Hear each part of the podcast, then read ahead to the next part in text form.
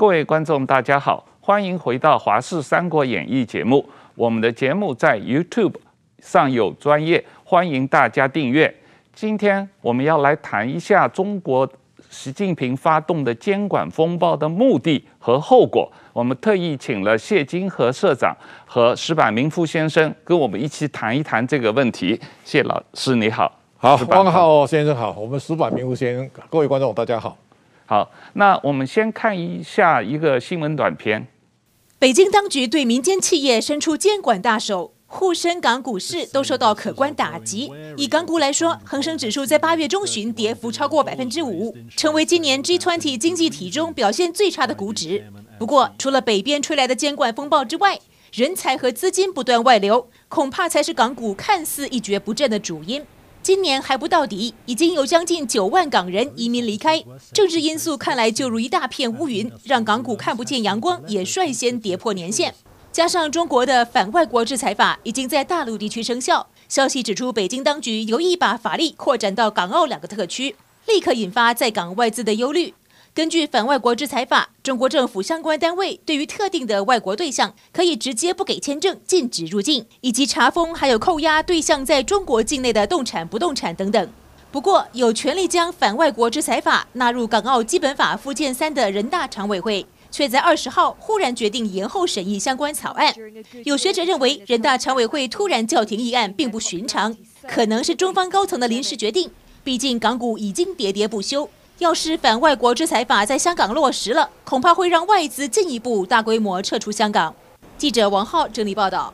呃，谢社长啊，这个七八个月以来，中国政府不断执行各个方层次的这个监管风暴哦，特别是对互联网类似的产业链的监管风暴。那最近这两天又推到这个演艺界啊，今天有很多什么赵薇、郑爽被下架的消息。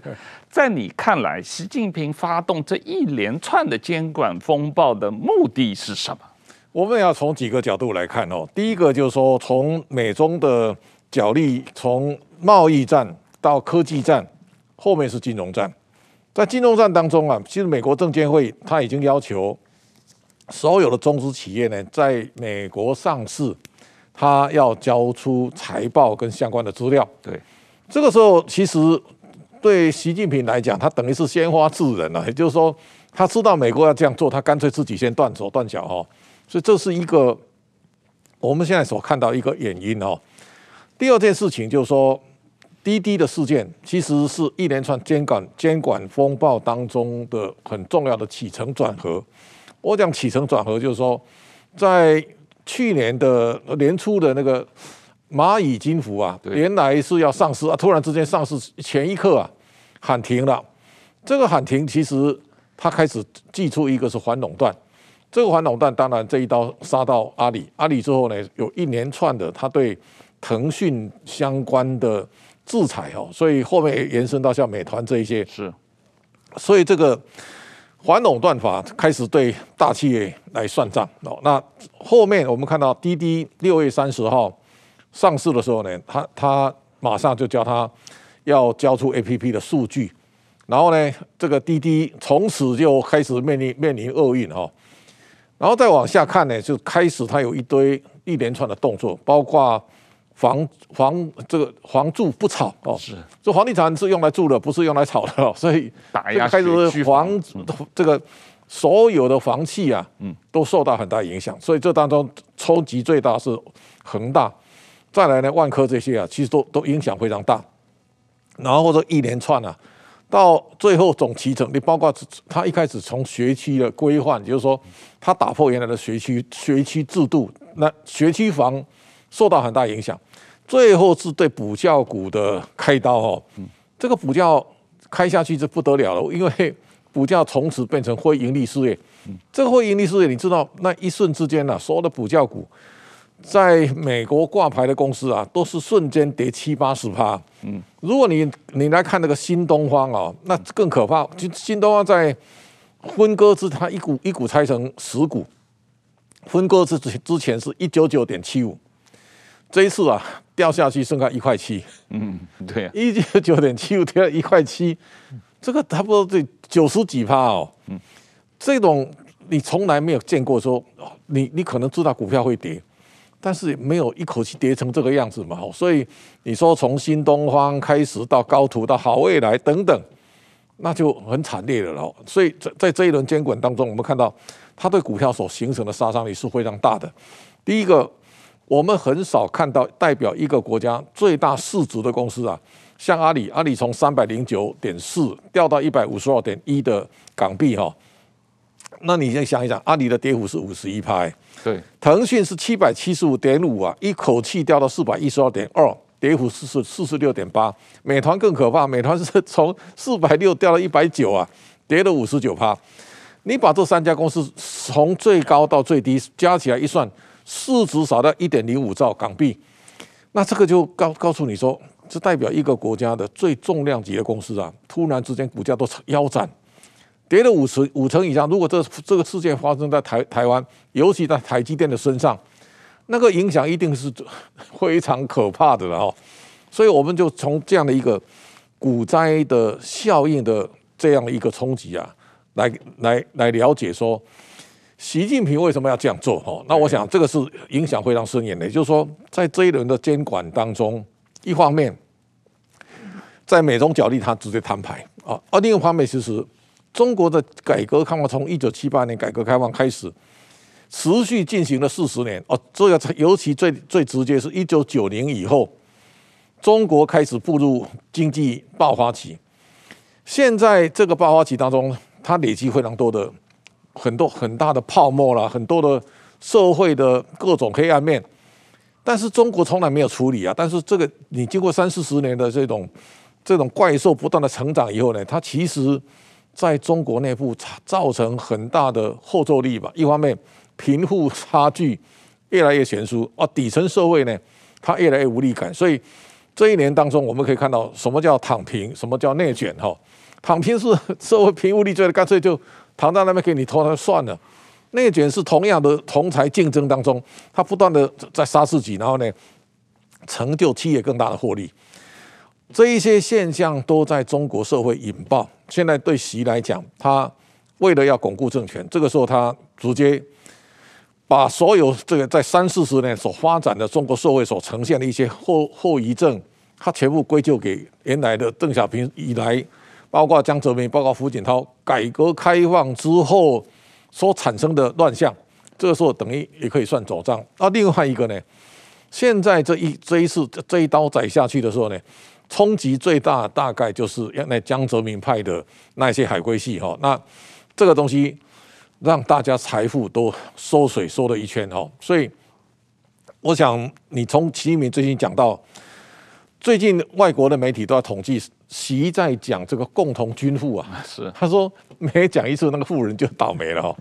这个情况来看，就是说他今年当然讲这个共同军富讲六十三次了哈。那那这个就是说他的政策方向，过去中国叫做先富哦，就是类似最有最聪明的，像马云、马化腾这样，他们跑得很前面，就先富啊，先富出来，他现在共同进富，就大家要共同富有啊，共同富有是很困难的。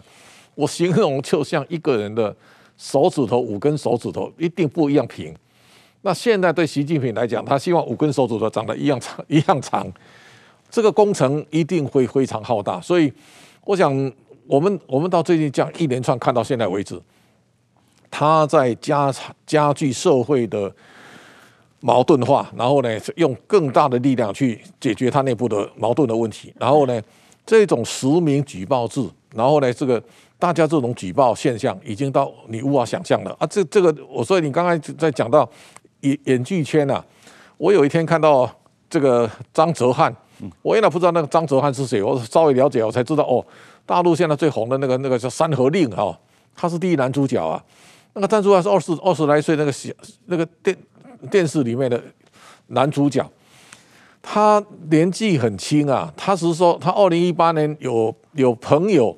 在日本结婚，他跟着日本的朋友到靖国神社外面拍了一张照片，啊，这下没完没了。他只是为了拍樱花嘛，神社还没进靖国神社。是啊，所以他只外面拍樱花。嗯、啊，最近你看到赵薇是二十年前有一有有衣服，好像设计的有日本的军国主义的标志。嗯，现在拿出来就不得了了哦。所以我看这两天还有个林心如嘛哈，嗯，所以这个就变成演艺圈了，就动辄得咎这样的一个形式在演化下去，我我想会对整个未来的经济带来非常大的冲击。所以今年如果我们把全球的股市稍微看一下，现在欧洲跟美国都创新高附近，他们都在高档。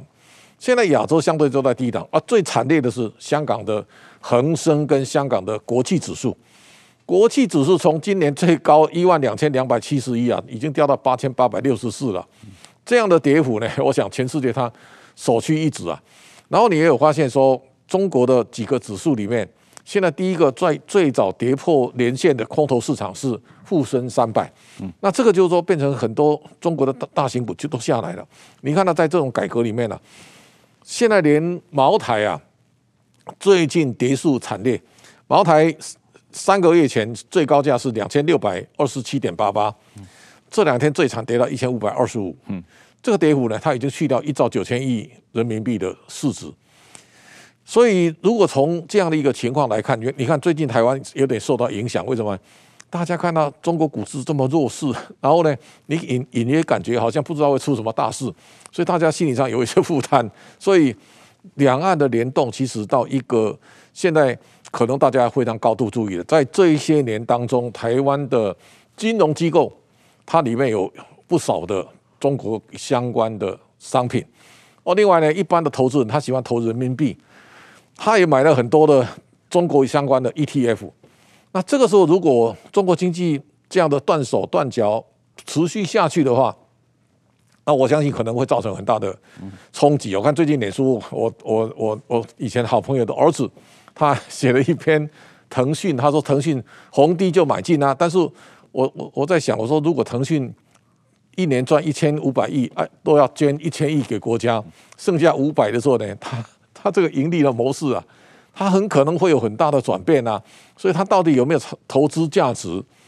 这个是大家一定要想清楚。也就是说，中国这次的调整看起来，我觉得这是中国经济奔驰三十年以后非常重要的转折。其实我这一生我在看中国经济，我是心有戚戚焉啊。我特别要讲，我说我在一九七八年的时候，我看到邓小平改革开放啊，我原来读是气管系。后来我决定进到国关中训练中亚所，因为我看邓小平改革开放，我觉得中国一定会起来。所以在一九七八年的邓小平的改革开放里面，他特别讲，不管白猫黑猫，能抓老鼠就是好猫。摸石过河，让少数人富起来，这叫先富。对。然后到一九九零年的时候，我我当时台湾很少人这样讲，我说中国会从此好三十年。为什么呢？那个时候六四事件刚发生过。很多人很悲观啊，我说中国经济一定会大好，为什么呢？台湾在一九九零年的时候，股票已经到一万两千六百八十二点，那个已经非常高了。那台湾的房地产也贵，股价又高。我说从现在开始，台湾的人跟台湾的钱会源源不绝的往中国跑。这个时候，大我讲的时候大家都不相信，但是你后来想，九零年代收了台湾房地产公司，杠杆弄太大了，最后都都倒闭了嘛。然后呢，台湾。后来外移到中国的非常多啊，钱也跑，人也跑了。台湾这三十年就一蹶不振啊。所以最近国民党经常讲啊，他说两岸关系不好，台湾经济一定不会好。我说你乱讲，两岸关系好的时候，台湾经济从来没有好过啊。为什么？它是一个互互相吸纳的形态。当中国很低的时候，台湾钱就源源不绝而逃。我在我在二零一七年开始，台湾经济开始渐入佳境。二零一八年我说台湾会好三十年，为什么呢？因为中国现在没有一个低的啦，你知道我在一九九零年代到郭台铭的龙华厂去看他的时候，他的工人哦一个月的工资三百五哎，对，现在已经五千以上七千的都有哦，所以你看中国在这几年的工资那当然暴涨。第二个呢，中国的房地产已经炒到你无法想象的，所以如果说你这一次如果用恒大来看，恒大系有四家公司。那股价跌的你无法想象，一个恒大的股价是三十二块半的，跌了多少？它最惨掉到剩下四点一七。恒大物业呢，十九块七毛四掉到剩下五点零七。然后它还有一个恒大汽车，没有那个电动车，它也高很大，它从七十块八毛现在掉到七点七点零二啊。对，这两天它的业绩非常不好，这个是不得了的。就是说，连那个它跟恒恒腾讯合作那个恒腾网络啊，也是从十七块八现在掉到二点七一。我们如果单单就许家印的恒大来看，恒大负债是一点九五兆，但是一点九五兆呢，它现在在香港的股票市值五百六十亿港币。你想一想，我负债一点九五兆人民币啊，这个最后的你的股票的价值才五百多亿，你全部股票卖光也不能还，那只能还一点点债务啊。这种情况在台湾不知道已经倒了多少次了啊，在中国还能够幸存，现在基本上你只能等着中央来救你嘛。哦所以现在如果你看中国，它三十年来所创造的一个经济的荣景跟它的奔驰，奔驰会在这个回合当中，它会面临。非常大的调整啊！但大大家也要理解，就是说，中国这个经济经济体现在是大的，它也不会立刻崩溃，但是未来有很长远的路，它会逐渐的一步一步的往下调整，而对未来的世界经济。也会带来很大的冲击。石板先生，刚才谢老师给我们总结了一下这一段时间中国监管风暴的情况啊。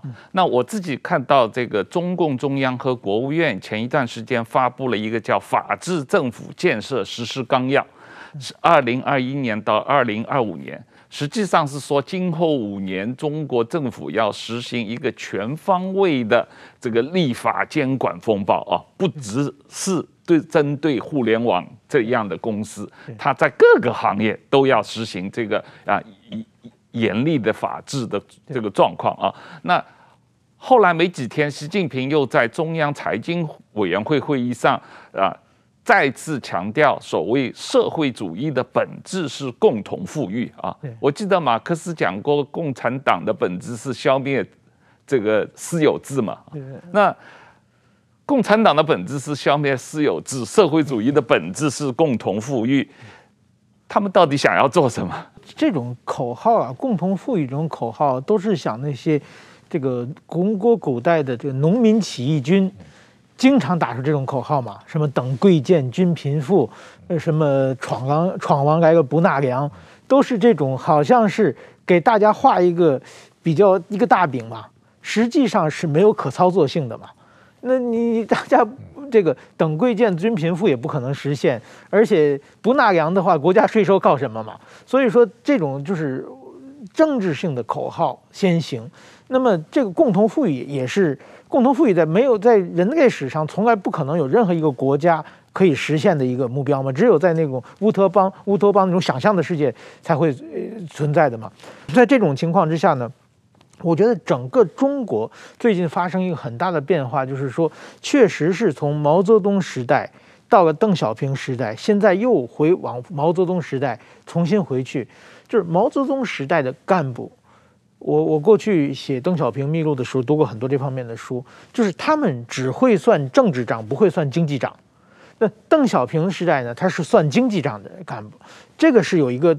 当改革开放初期的时候，确实这个整个中国的这些干部们，他有一个很大的一趟大换血，一个一场非常重要的一场洗礼。就是我记得特别那个明显的是，在那个刚刚改革开放的时候，中国到香港要买一批呃设备，然后呢，拿的中国的一群干部拿了很多钱去，然后到香港去以后呢，就是说中午向港方请吃饭，吃饭就聊天，聊的时间。慢慢慢慢的，快接近下午三点了，然后这香港人就坐不住了，然后就因为当时带带带着现金去嘛，说一定要跑到银行去把钱钱钱存上，因为会发生利息嘛。那中国的所有的干部都没有这个概念，也觉得哎，你去银行干什么？我们这吃饭聊得好好的，他们就不知道这个利息这个概念嘛。就是那个时候大家只只有政治账，没有没有经济账，就是类似这个方面。所以说邓小平呢。他在一九刚刚改革开放的一九七八年，他访问过一次日本。当时我看了很详细，他去日本各地访问，他不停的在问，就是说，怎么样日本投资去中国，我们还需要做什么？就是说，尽量的创造一个外国投资的一个非常好的环境。那么外国就是日方其实说的几点嘛，一个你要透明化嘛，第二个你要法治嘛。就是说你，你只要你把规矩告诉我们，什么可以做，什么不可以做，我们才放心嘛。那邓小平回去，其实他做的就这几点嘛，让资金的改革的话，我先设定规矩嘛，这些然后只要规矩没有写的可以做的，你我们都让你做，这是一个最起码的一个东西。但是最近中国发生了什么事情呢？就是这个没有领导一拍脑门，这个事情就会起变化。比如说我们最近讲到这个刚才说张哲涵的去靖国神社的问题，靖国神社我很熟，靖国神社在八十年代的时候，中国有个作家叫周而复。上海做，他去这个就说，其实去靖国神社去参观那个一下，然后当时是正好是反精神污染，就把它呃上纲上线作为指标性，彻底的把它批批斗一半。后来其实呢，呃，中日关系好了以后呢，这件事情就脱脱敏了，就是靖国神社是可以去的。但是我我我后来在日本，我做导游啊，我就接待过很多共产党的干部去靖国神社，他们都想看一看嘛。就是你要批评日本的话，你要看看靖国神社怎么回事，我回去才可以批嘛。但但是他们知道，当时就一条，我们是参观，不是参拜，我们进去参观一下，就是说这个，我觉得这是一个比较理性客观的说法嘛。你你就是你要反对日本军国主义，你要先看看日本军国主义怎么回事，你才要反对嘛。但是说。已经脱敏，就是这么多年以来，我估计从从这个最近二三十年以来，中国人去靖国神社都是没有问题的。对，这个张哲涵突然在靖国神社前面拍一张照片，就他还没进去，没他没进去啊，他在外面就是照着靖国神社里的樱花作为背景照一张照片，现在就给他上纲上线就不可以了，就这种事你早说啊。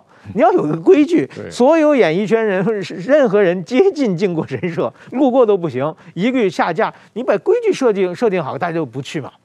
那所以说你没有规矩，突然之间领导说你不行，你就不行的话，这样的话所有人就战战兢兢的嘛。就是所以以后就是所有人都开始算政治账了。我这么做会不会领导不高兴？那一旦开始算政治账的话，整个中国的投资环境就完全恶化了。那所以说，现在香港大部分的资金往外流，包括中国国内也一定会往外流的。以后再也没有敢新的钱去中国，我觉得这是飞蛾投火。我想，可能台商以后也不敢往中国投资了。在这种大的环境变化之下，我觉得，但是稍微有一点可喜的这个说法，就是最近的这个反制裁法啊。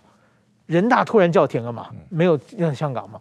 就是发现习近平他是把全家的所有家具、盘子碗一个个摔后以后，最贵重的电脑突然间想起 这个还不能摔。他这个香港反制裁法，如果这个打下去的话，那香港经济就垮掉了。最明显的，现在香港的两大银行，一个渣打银行，一个汇丰银行，在跟着美国一起制裁林郑月娥嘛。林郑月娥的薪水都不能银行转账了嘛？天天拿皮箱放在家里，放在纸箱里嘛。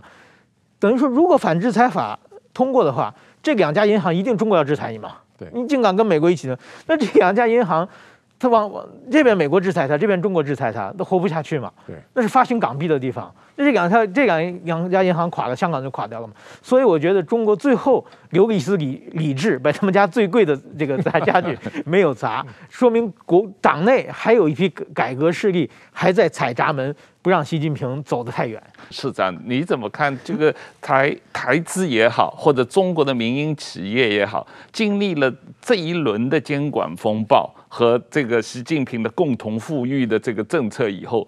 大家对中国的投资信心会有很大的负面影响吧？我相信这个影响一定会非常大哦。我们我们第一个来看，你看最近对美国华尔街的自省，这是很有意思的哦。那我我常举 Steve Roach 的这个言论来看，就是说 Steve Roach 在美国他有代表性，他过去二三十年是极力看坏美国啊，非常看好中国的代表性的人物。他担任过二十几年的。大摩的亚洲区的总裁哈，所以他在他长期住香港，所以他的文章我常看。所以他最近他就自己下招罪起了，他说 我我我是天生的对中国的乐观主义者哈，但是最近一连串的中国的监管的行为哦，直接矛头打上最重要的一个经济发展的模式，而且要要把这个龙头企业科技龙头要置之于死地哦。啊，他一连串在讲这个，这个 Steve Roach 这个这个言论一出来之后呢，他一定会引起华尔街非常多的这个相对的讨论。那我们可以把这这段时间，你看，川普开始对中国开始发动这个贸易战的时候，其实华尔街这边都站在中国这里哈，对，他们都帮中国讲话嘛，哦，那那现在我们大家可以想见得到，在这个回合当中，美国现在有有很多的基金公司啊，开始在减码中国的相关的标的，阿里跟腾讯是被卖的最凶的，百度啦、美团啦都有减码。那美国最有名的就是那个尼股神，这个 ARK 的那个 k c Wood 哦，他把原来部位是八趴，现在降到零点三哦。现在这两天他回去买一点京东啊啊，他就大反大幅反弹。然后你看到索罗斯，然后呢，包括桥水，他们其实都都有很大规模的这个减持。所以我最近也注意到，这个因为伤害太大了。然后你看方星海哦，他最近也在撮合，希望华尔街跟中中国官方啊有一个对话哈。所以他最近好像。要办一场圆桌会议哦，来跟中中中中央的财经的高级的高官来面对面讨论哦。那美国负责人是桑顿哦，那这个就是说，未来经过这个监管风暴以后呢，其实他这样做对中国来讲不见得有利，因为华尔街这帮人是一直以来在美国，你看美国像像我们讲华盛顿沼泽区，那原来反中的。那氛围已经很高了啊！美国社会里面有一大群反这个最支持中国的中流砥柱是华尔街的大亨，对，啊，这些华尔街大亨这次其实输得很惨的哈，所以在这种情况之下，这有人形容他被割韭菜啊，这个韭菜一割啊，其实全世界这一次都伤痕很重啊。我我刚刚讲到那个新新东方，大家知道新东方最大股东是 GIC 啊，新加坡政府投资公司啊。新东方的市值啊，从三千四百二十四亿美元啊，现在掉到剩二十九亿啊，这一掉剩零头。那如果你这样看，单单新加坡政府就少损失一百亿美金呢。所以这个这个就如果按照这样看，大家这一次所有对中国相关的这个股票也好，中国的标的青睐的人，其实我看这一次是元气大伤。你看。滴滴这一次很惨啊，它挂牌十六块，然后冲到十八点零一，现在掉到七点一六的时候，那个软银的孙正义，对，他一定输最多啊，因为他这一次阿里他他最大股股东嘛哈，所以中国这一轮哦，你看到原来腾讯的最大股东是南非的那一家公司哦，那这个阿里最大股东是愿景基金跟软银哈，那这个时候呢，其实他们。这一次灾情非常惨重，这个惨重，我我我想大家也在评估。中国在经过这个监管之后，我我最近看到华尔街像大摩讲说，这个监管是对的了哈。然后中国在经过监管之后，中国还是会慢慢再爬起来。但是大家要知道，就是说，中国经过三四十年的经济的奔驰，现在的情势已经不是当年从很低的基期往上爬的过程。中国现在是在走下坡路啊，这个下坡路，我我常在想，九零年代台湾发生的一些企业的倒闭的风潮，我相信未来一段时间一定会经常在中国上演啊。这个时候呢，大家要非常小心的，就是说，如果你从这次去看，它的市值很短时间暴跌。如果你讲说股票股票市场是经济的橱窗，那我相信香港这次一定是。一场灾难 啊！这个灾难看起来没完没了哦。那刚才矢板明夫先生讲说，反外外国的制裁法，他为什么喊停呢？因为那个下去，他妈香港会死掉啊！哦，所以 兹事体大，你稍微要缓冲一下。但是未来的中国，我想如果这个这个政策没有转换、没有改变，我们可以稍微想象一下，九零年代中国的崛起，中国叫敬业远来，他对任何人都很友善。我记得我们在在在那段时间，在过在二零一八年以前，去中国每一个城市，你都很放心嘛。然后呢，你也觉得很快乐，这个都到处都去玩哦。那那你觉得没有什么顾虑啊？现在很多人想到要去香港，或想到到中国去玩一玩，心中是害怕的啊。那如果这个情况没有改善，我我我相信，第一个呢。过去中国叫敬业远来，现在大家唯恐 逃之不及呀、啊，所以这个时候人跟钱都跑，那我相信中国的未来其实它会面临非常沉重的考验。社长啊，我们谈一下这个台湾经济的走势跟中国经济走势的一个对比的问题。我自己注意到，自从蔡英文总统上任以来，这五年多，台湾股市涨了将近一倍啊。但是同一时期，上证股市涨了大概百分之十啊。这个巨大的股市表现的差异。某种意义上也是反映了一个经济走势的趋势的差异嘛啊，我有注意到一些统计数字，说以前台商对外投资可能百分之八十是去中国的，现在只有三成去中国，就是台商对中国的投资这三年来的比例下降得非常厉害啊，这种趋势你认为是一个长期性的趋势的表现吗？这个现在到了关键的转捩点哦，我要特别讲，就是说。其实我看我看好台湾，就从二零一七年开始。是二零一七年，我看到这个习近平开始喊厉害的我的国，一带一路啊，中国制造二零二五，弯道超车，我就觉得那美国像一头在睡觉的狮子啊，中国把它摇醒了。摇醒以后呢，到了二零一八年就贸易战就开始了。是啊，我看到贸易战的时候，我就知道台湾会起来。哦，那那这个起来的关键。我们呢，稍微来回顾一下，台湾的起跟台湾的落跟都跟中国有关。为什么？台湾在八零年代的时候跟日本走，我们走到一九九零的时候呢，台湾的股票已经一万二了。你知道，在后面的三十年，台湾的股票从来没很少过一万点，过了一万点都崩盘了。那个就告诉你说，今天香港发生的事，在台湾其实都演练过了。为什么？台湾股票在一万两千六百八十二点的时候。香港只有两千多哎，然后台湾你我们那个时候成交量已经一千多亿，最高两千一百六十亿啊。香港的股市啊，只有一百亿港币左右。你如果对比一下，你就知道台湾那时候相对经济是有活力的。但是慢慢慢台湾就消风了，为什么呢？台湾说了，慢慢人跟钱都往大陆跑，所以这个叫西进。当西进的人越多的时候，你记不记得台湾有一段时间？很多人在讲说，台湾在大陆定居的人，经常性有一百五十万到两百万。哦，我最近有朋友跟台办的人吃饭，上海的台办，他说上海哦，现在台台商越来越少。他说他跟他讲一个数字，他说剩三万多。他一听到，他觉得不可思议。他说你有这么少吗？我说我没没数字，我不敢讲。但是我印象中。上海台商理论上总有二三十万吧？有啊，这个就是说，如果你虹桥啊，对啊，你如果按照这个来讲，显然台商跑很多啊，哈。那这个时候就告诉你说，当台湾的人跟台湾的钱都回来的时候呢，台湾当然会好嘛。所以经济部有一段时间在史荣金当部长的时候，我就建议他说，要让台台要台商回流台湾投资的厂商，加速创造就业人数，每个礼拜给他公布一次。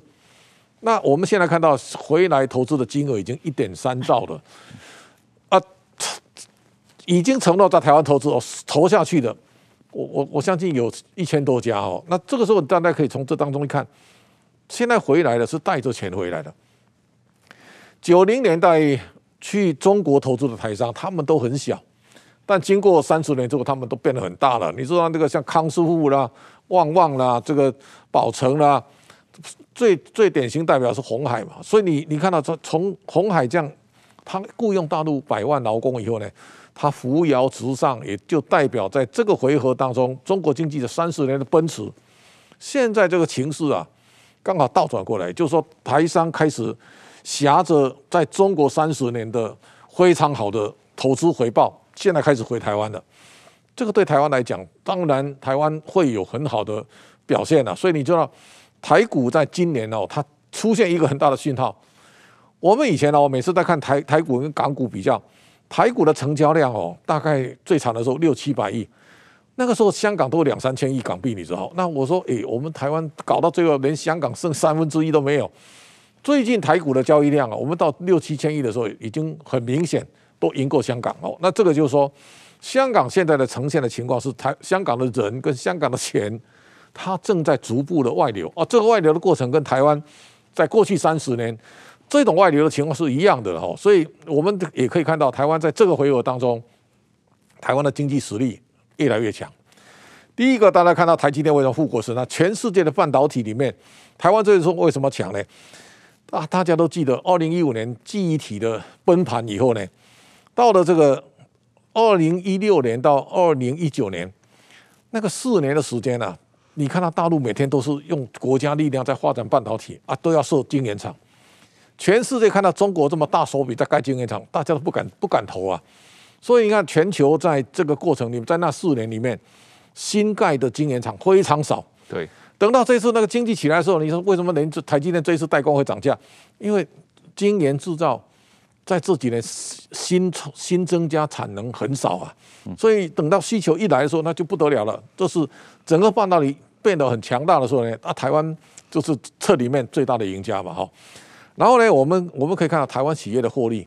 我们过去大家跑来大陆都把生意做很大，然后成本一直抠，最后呢毛三到四的毛利率三趴四趴。我们最近注意到台商的企业获利，现在很很惊人哦。我就告诉他一个数字：我们上半年全体上市贵公司税后净利是一点九八兆。一点九八兆有多大呢？二零一九年全体上市贵公司一整年啊赚一点九八兆，现在半年就赚这么多嘞。所以我们去年是二点四六，那你看到在那个之前都一点七三，你看它现在一年了，半年就快两兆哎，两兆如果以今年台湾的状况来讲，会赚四兆以上，这个是历史上你从来没看过的了。然后呢，你最近也注意到，我们七月份啊，你看在疫情当道的情况之下，我们七月份的外销出口。三百七十九点五亿美元，一到七月呢，两千四百四十八亿美元，这个成长幅度都超过三成以上，这个力道之强大哦，绝对出乎我们意料之外。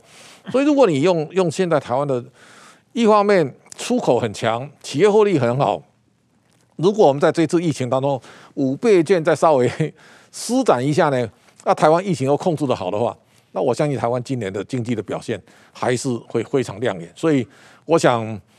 我常常跟大家讲，我说台湾是一块福地了哈。你看，我最近回来看历史，就在一一八九五年台湾割让给日本的时候，我们刚好这半个世纪里面，日本打中国的时候，台湾在日本这边啊，所以我们几乎没有没有经历过战乱。等到第二次世界大战的时候，你看美国那几个太平洋岛礁，他一路很辛苦打过来。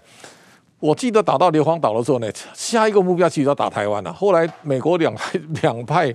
争执啊，尼尼米兹将军认为要跳岛啊，这个时候麦克阿瑟希望从菲律宾登陆，最后放过台湾呢，台湾就没有变成美国轰炸的对象了。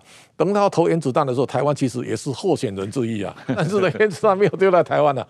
经过这一百年，我相信台湾现在所累积的能量，千万不要小看。我们常常把台湾讲到一无是处，尤其很多。统派的人经常唱衰台湾，但是我我相信这几年当中，台湾展现的经济实力跟它的韧性都值得大家珍惜。今年的数据，特别是啊，今年台湾 GDP 可能增长五趴以上嘛啊，而且不断的在往上调，而且即使过去三个月受疫情影响，实际上台湾的出口和投资，特别是私人企业的投资没有受影响啊，所以整个经济状况是非常好的。相比起来，中国的情况是经济增长的预期在不断往下调。啊，私人投资、消费、出口都有一些渐弱的迹象。过去连着三个多月，中国的 PMI 数字都低于预期嘛，这种状况，所以我觉得总体来说，整个经济的趋势，台湾短期至少在可见的啊，将来都是一个往上走的趋势。我觉得还是有很多地方可以值得预期的。不过，政府从你的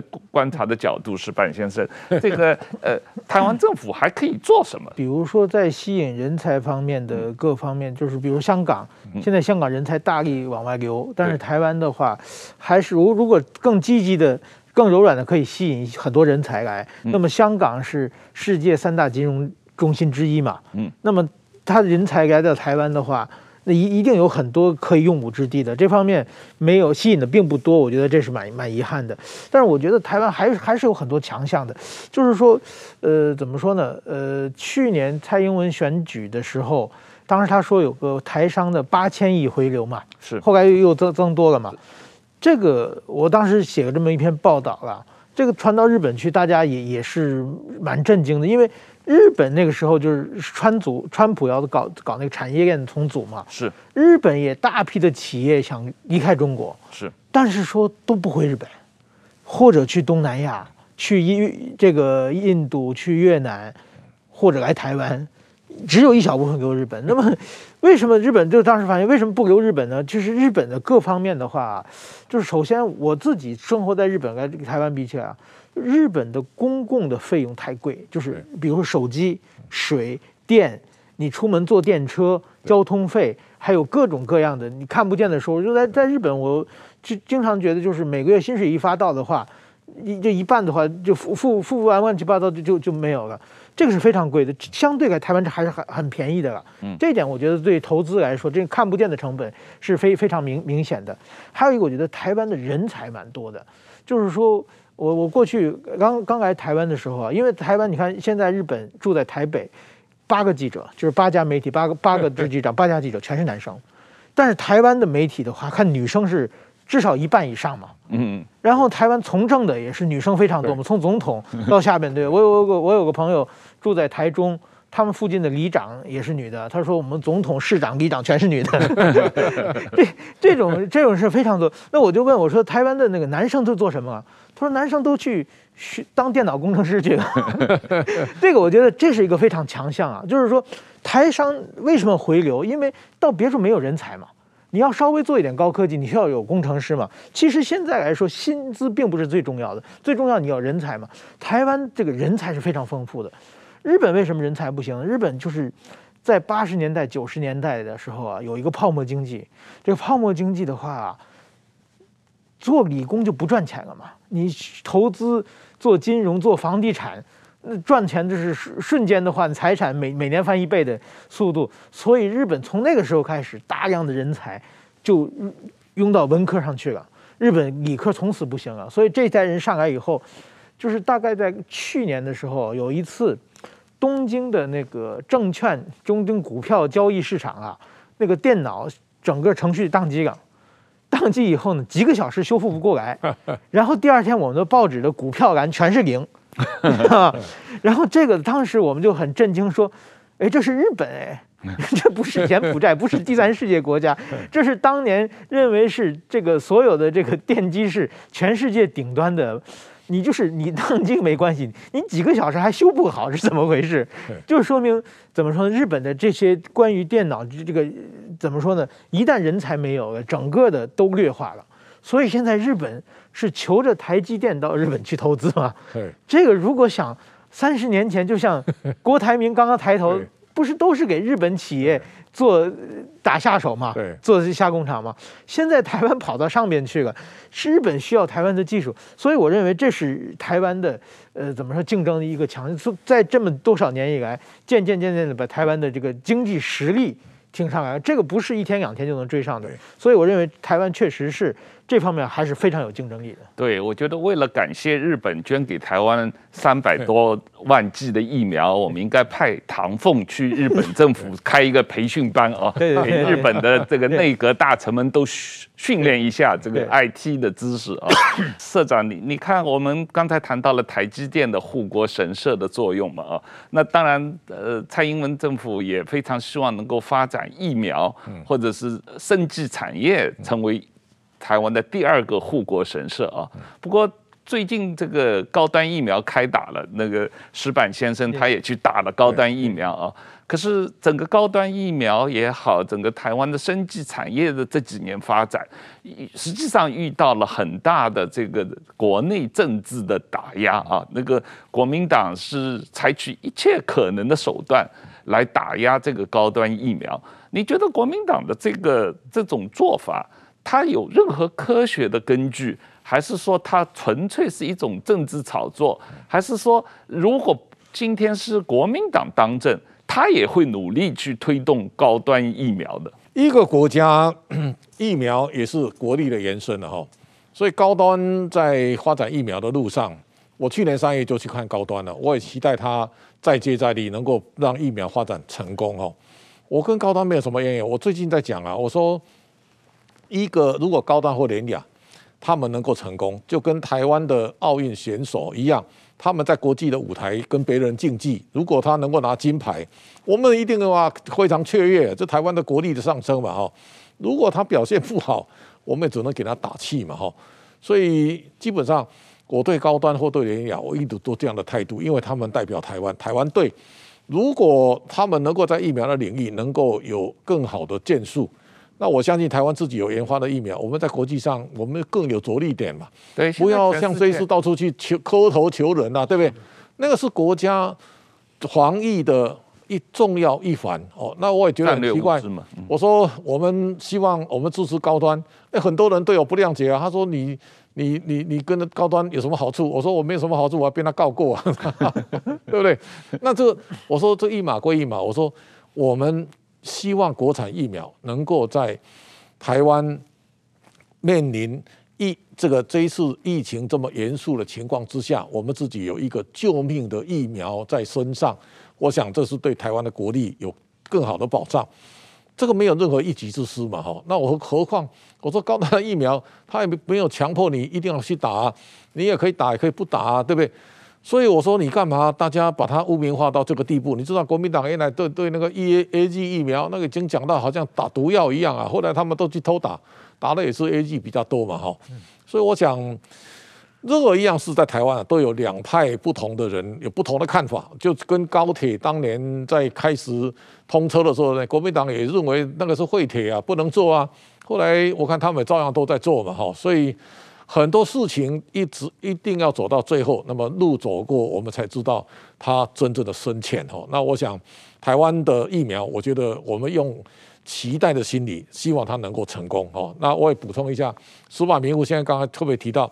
香港很多人才或资金，台湾如果在租税制度我们有更有弹性的话，我相信台湾可以取代香港。但是我们速度太慢了哦。我举个例子来讲，原来佳士得跟苏比在一九九三年以前，他们的亚洲中心都在台北，后来因为台财政部要课税，他们就搬到香港。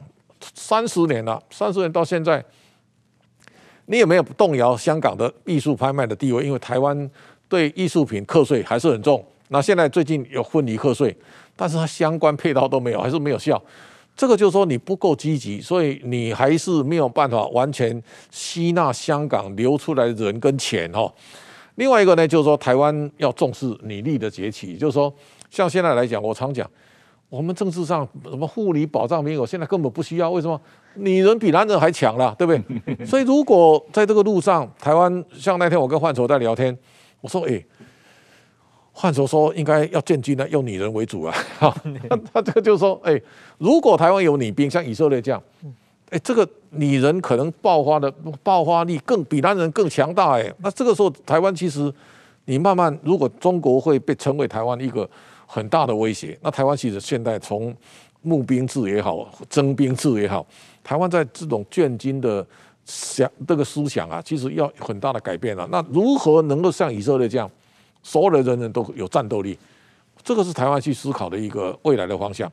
是啊，这个台湾如何跟向以色列学习啊？这个最近呃，美国总统国安顾问把台湾和以色列并列，作为美国要最强烈支持的盟友啊。那当然，以色列有很多值得我们学习的地方，他们高科技特别强，他们对于外部敌人的这个反击的能力特别强，他们这个啊、呃、全民。义务兵役制，男女都要啊服兵役啊，然后他们这个武器的研发能力特别强，所以有这些，我觉得台湾如果要真正够得上这个以色列这样的这个国力的这个程度的话，很在精神方面应该向以色列学习的地方还是很多的。台湾其实要更要更活泼了哈，比方说像昨天晚上。我跟易勉的高智上在聊立陶宛，嗯嗯，这个立陶宛现在被中国很多轰杀，你知道哈？是立陶宛的产品，中国给他轰杀了。那我这个从易美最近主动这个送给他一个货柜的泡芙了哈，对，这个非常受欢迎。啊，这个泡芙送过去之后，他就说，如果一一因为立陶宛没有海运线的哈，它都靠陆运嘛哦，我们现在。正在他正在协商啊，就是说，像阳明海运如果到汉德国的汉堡，他 parking 之后呢，能够再拉一条线，帮立陶宛把所有的运输的交通的动线都能够克服，能解决。那我觉得这是很好的一件事啊。另外一个就是说，立陶宛它它它最强最强大的产业啊，是镭射的技术。嗯，啊，这种镭射的技术，我说它台湾的电子业很很发达，我们能够啊跟立陶宛相关的科技厂，我们有一些合作的关系，能够把他们的这个人才，镭射的人才大量引进台湾。那我想这个时候，你想一想，有很多邦交啊。你一定要建立在这种实质互惠的往来，而且频繁的往来，你才会长久嘛。如果说他纯粹只是政治的承诺 或政治的认知，这个大家签一个条约，那最后还是会断交嘛。那这个时候，如果台湾能够利用这个机会，我们跟立陶宛，然后在爱沙尼亚、哦、拉脱维亚啊，这个三个小国，我们如果都能够慢慢去经营，那我觉得，哎，这个是台湾慢慢慢慢能够在国际舞台当中给自己伸手脚的机会啊。这个时候。民间跟政府如何来互相合作？我想这是我们未来应该思考的路。是啊，这实际上台湾去年也有这个跟捷克怎么发展互惠关系的这个方面啊。那呃，今年也有立陶宛。实际上，台湾跟欧洲的这些小国可以互惠的地方还蛮多的。对，所以大家民间和政府都要动脑筋，要加强这方面的投资。那实际上，这个石板先生，我们在。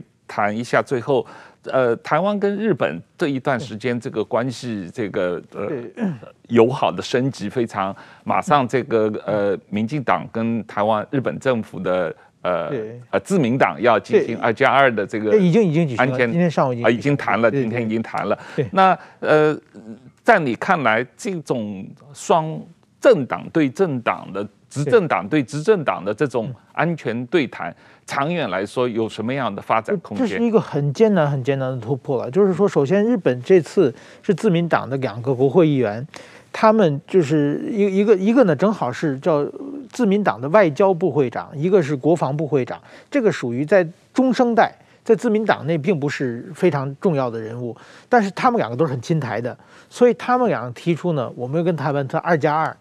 这个提出这个提案以后，没有得到日本自民党总部的确认啊。我们的记者跑到自民党总部去，自民党总部就是很就是说，好有有这个事情，因为还要在乎中国嘛。就是说，二加二这一个国防一个外交。跟台湾没有外交关系的话，两个执政党对谈的毕竟是一个惊天动地大事嘛。所以说，在日本东京的自民党是非常非常低调的处理。那台湾一开始在实现之前也是比低比较低调的。呃，这一次呢，谈起来的话，虽然其实我刚我看了一下刚谈的内容，还没有什么太实质性的突破，但是说有过这一次，这是一个非常非常重要的第一步了。那么今后一定会有，就是说，等于说日本最近的挺台，它是从先是一些政治人物从口头上的挺台，然后呢变成了这个防卫白皮书，变成了白纸黑字，然后呢就变成了具体的行动。所以说这是一步一步的递进的方式。所以说我觉得这一次会谈之后，那么可能今后比如说日本的自卫队和台湾的国军。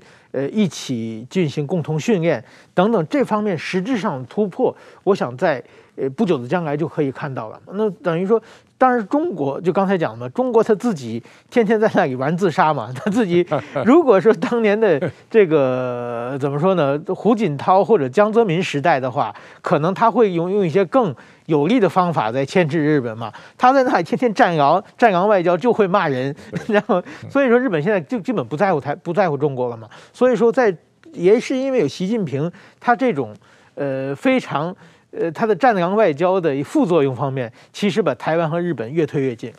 嗯，早期啊，蒋介石的时代啊，他用大量用的日本的军事顾问，所以白团白团嘛哈，所以我想这个是大家如果从这个角度去看，台湾跟日本的连结啊，其实我相信会越来越深了啊。就是说，这一次奥运会，我我上回跟矢板明夫在谈，就是说，一九六四年日本办完奥运会之后，这一次日本。